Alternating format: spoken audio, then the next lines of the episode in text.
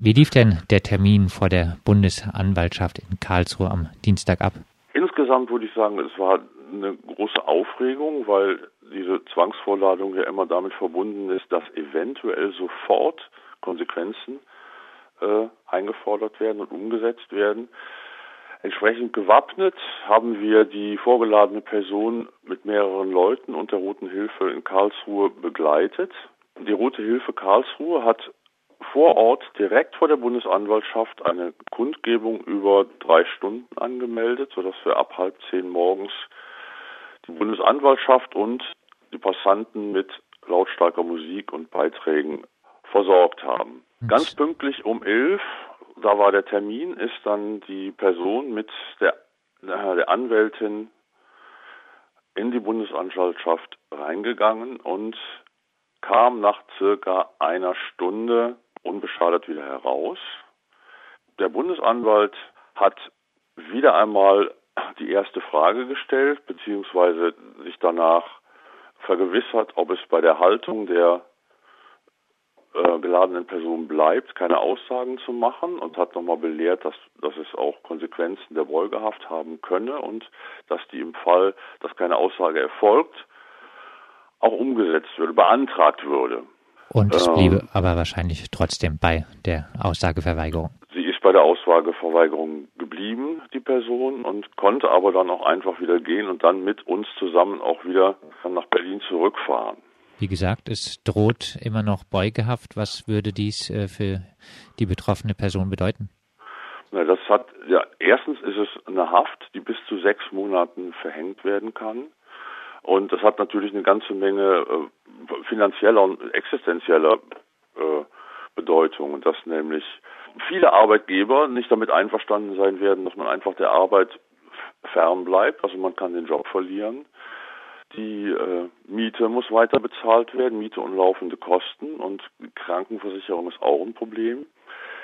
Hinzu kommt noch, dass in einzelnen Bundesländern auch die Haftdauer in Tagessätzen mitfinanziert werden muss. Das geht bis zu 60 Euro täglich. Das heißt, dass auf die Person schon eine ziemlich harte Belastung zukommt. Wie gesagt, die Taten, bei denen kein Mensch zu Schaden gekommen ist, sind schon über 20 Jahre her. Jetzt würde man ja meinen, so etwas ist schon lange verjährt, äh, nicht nur in Venezuela. Was äh, macht die Bundesanwaltschaft, damit äh, das nicht so ist? Welche Tricks bedient sie sich? Der Trick ist bei Staatsanwaltschaften, denke ich, relativ äh, populär, nämlich durch einen Paragraphen, den Paragraph 30 des Strafgesetzbuches, den man mit anderen Straftaten kombinieren kann. Da heißt es nämlich, dass wer sich verabredet, eine bestimmte Straftat zu tun, im Falle des Komitees ist es ja ein Sprengstoffdelikt, äh, der wird genauso hart bestraft und verfolgt, als wäre die Tat begangen worden. Und das betrifft besonders die Verjährung. Was das Komitee angeht, sind die ursprünglich vorgeworfenen Taten, das ist zum einen der Brandanschlag, dann ist es die äh, Bildung einer terroristischen Vereinigung, die sind beide längst verjährt. Ähm, die Vorbereitung zu einem Sprengstoffanschlag ist auch schon verjährt. Es bleibt nur die Verabredung die wegen der Höhe der, der Strafe eine Verjährungszeit von 20 Jahren hat, die immer wenn die Staatsanwaltschaft einen gerichtlichen Beschluss erwirkt, verlängert werden kann bis auf das Doppelte dieser Verjährungszeit, sprich 40 Jahre. Dann wäre das Verfahren am 12. April 2035 verjährt. Das ist noch lange hin. Wie bewertest du insgesamt diesen fortgesetzten Verfolgungswillen?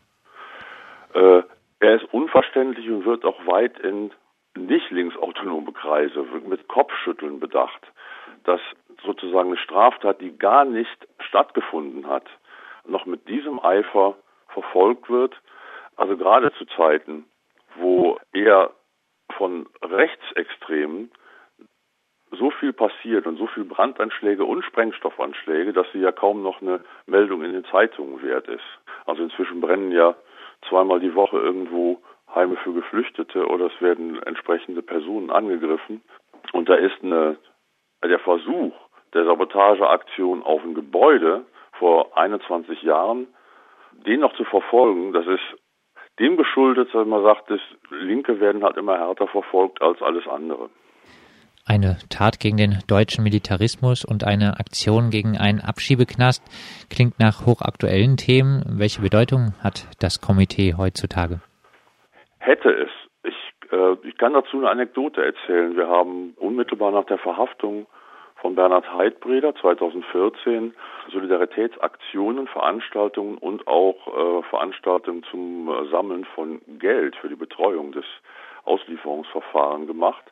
Unter anderem äh, war es so eine äh, Benefizveranstaltung im SO36 und just an dem Tag hat das türkische Militär wieder die Stadt Diyarbakir bombardiert und da kam ich und die sogenannte Flüchtlingskrise war gerade im Aufkommen und ich kam mir wirklich so vor, als lägen wir im Jahr 1994, als die Tagesschau-Meldungen wirklich exakt die gleichen waren. Die Anekdote passt insofern zu deiner Frage, dass ich mal denke, die, die Themen sind nach wie vor brandaktuell. Nur gibt es jetzt ähm, meines Wissens militante Aktionen weniger und es gäbe keine Gruppe, denn die Gruppe, das Komitee hat sich ja 1995 aufgelöst. Vielleicht abschließend äh, Hoffnung darauf, dass die Repressionsorgane endlich mal sagen, okay, ähm, wir beenden die Verfolgung?